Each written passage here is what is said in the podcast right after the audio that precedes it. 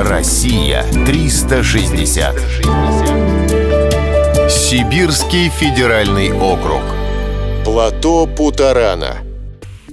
В 2014 году на экраны российских кинотеатров вышел фильм «Территория», снятый по одноименному роману геолога и писателя Олега Куваева.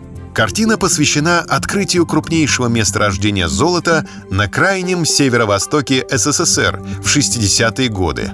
Большая часть картины была снята на плато Путарана на севере Красноярского края. Добраться до этих мест крайне сложно.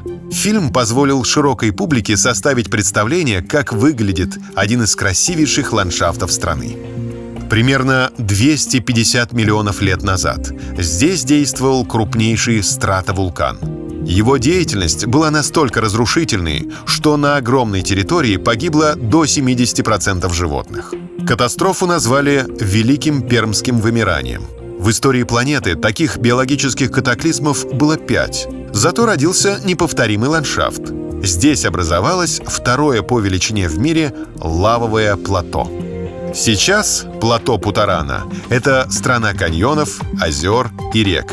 По числу водопадов территория занимает первое место в России.